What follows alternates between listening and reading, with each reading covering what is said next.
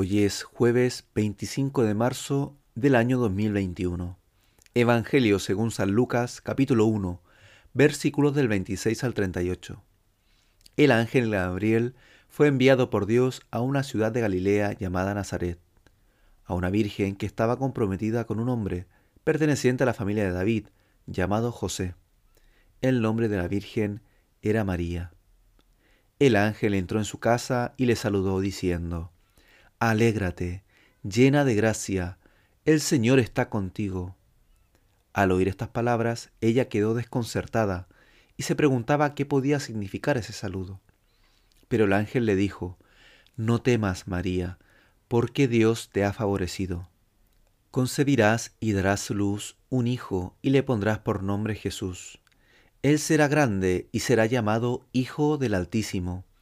El Señor Dios le dará el trono de David su padre, reinará sobre la casa de Jacob para siempre, y su reino no tendrá fin.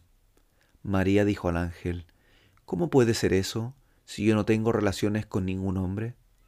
El ángel le respondió, El Espíritu Santo descenderá sobre ti, y el poder del Altísimo te cubrirá con su sombra. Por eso el niño será santo, y será llamado Hijo de Dios.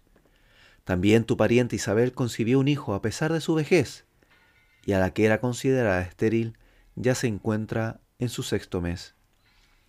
Porque no hay nada imposible para Dios. María dijo entonces, Yo soy la servidora del Señor, que se cumpla en mí lo que has dicho. Y el ángel se alejó. Palabra de Dios. Buenos días, buenas tardes y buenas noches, hermanos y hermanas, desde cualquier lugar del mundo donde nos estén escuchando. Ya es jueves de la quinta semana de Cuaresma. Hoy celebramos la Anunciación del Señor. Pues queridos hermanos, viviendo los últimos días de Cuaresma, hoy escuchamos un anuncio muy especial. El ángel le dijo, No temas, María, porque has encontrado gracia ante Dios. Concebirás en tu vientre y darás a luz un hijo, y le pondrás por nombre Jesús. Dios tiene muchas maneras de irrumpir en nuestra vida, de salir a nuestro paso, de hablarnos, de traernos noticias, ante María se presentó de una manera muy especial, a través del ángel, y con la presencia del Espíritu Santo que hizo posible la encarnación del Hijo de Dios. Antes de entrar en nuestra Semana Grande, esta Semana Santa, vamos a reflexionar junto a María sobre cómo ha sido estos días desde el miércoles de ceniza. ¿Qué anuncios me ha traído la cuaresma? ¿Qué buena nueva ha traído en mí, a mi vida? ¿Qué cambios identifico en los que he visto obrar al Espíritu Santo? La Virgen le preguntó al ángel, ¿Cómo será eso? Pues no conozco a varón. No es una pregunta que entrañe duda o miedo, es ya una afirmación que desea saber el camino hacia el plan de Dios para ella. Es una pregunta inteligente que quiere aterrizar en la práctica el gran reto divino que se le está ofreciendo, humanizar lo divino cuando lo divino desea ser en lo humano.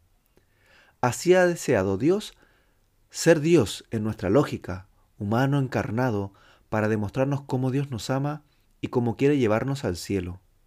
María contestó, Aquí está la esclava del Señor, hágase en mí según tu palabra. La respuesta de María es muy cercana a la que escucharemos en unos días en el huerto de los olivos, hágase tu voluntad.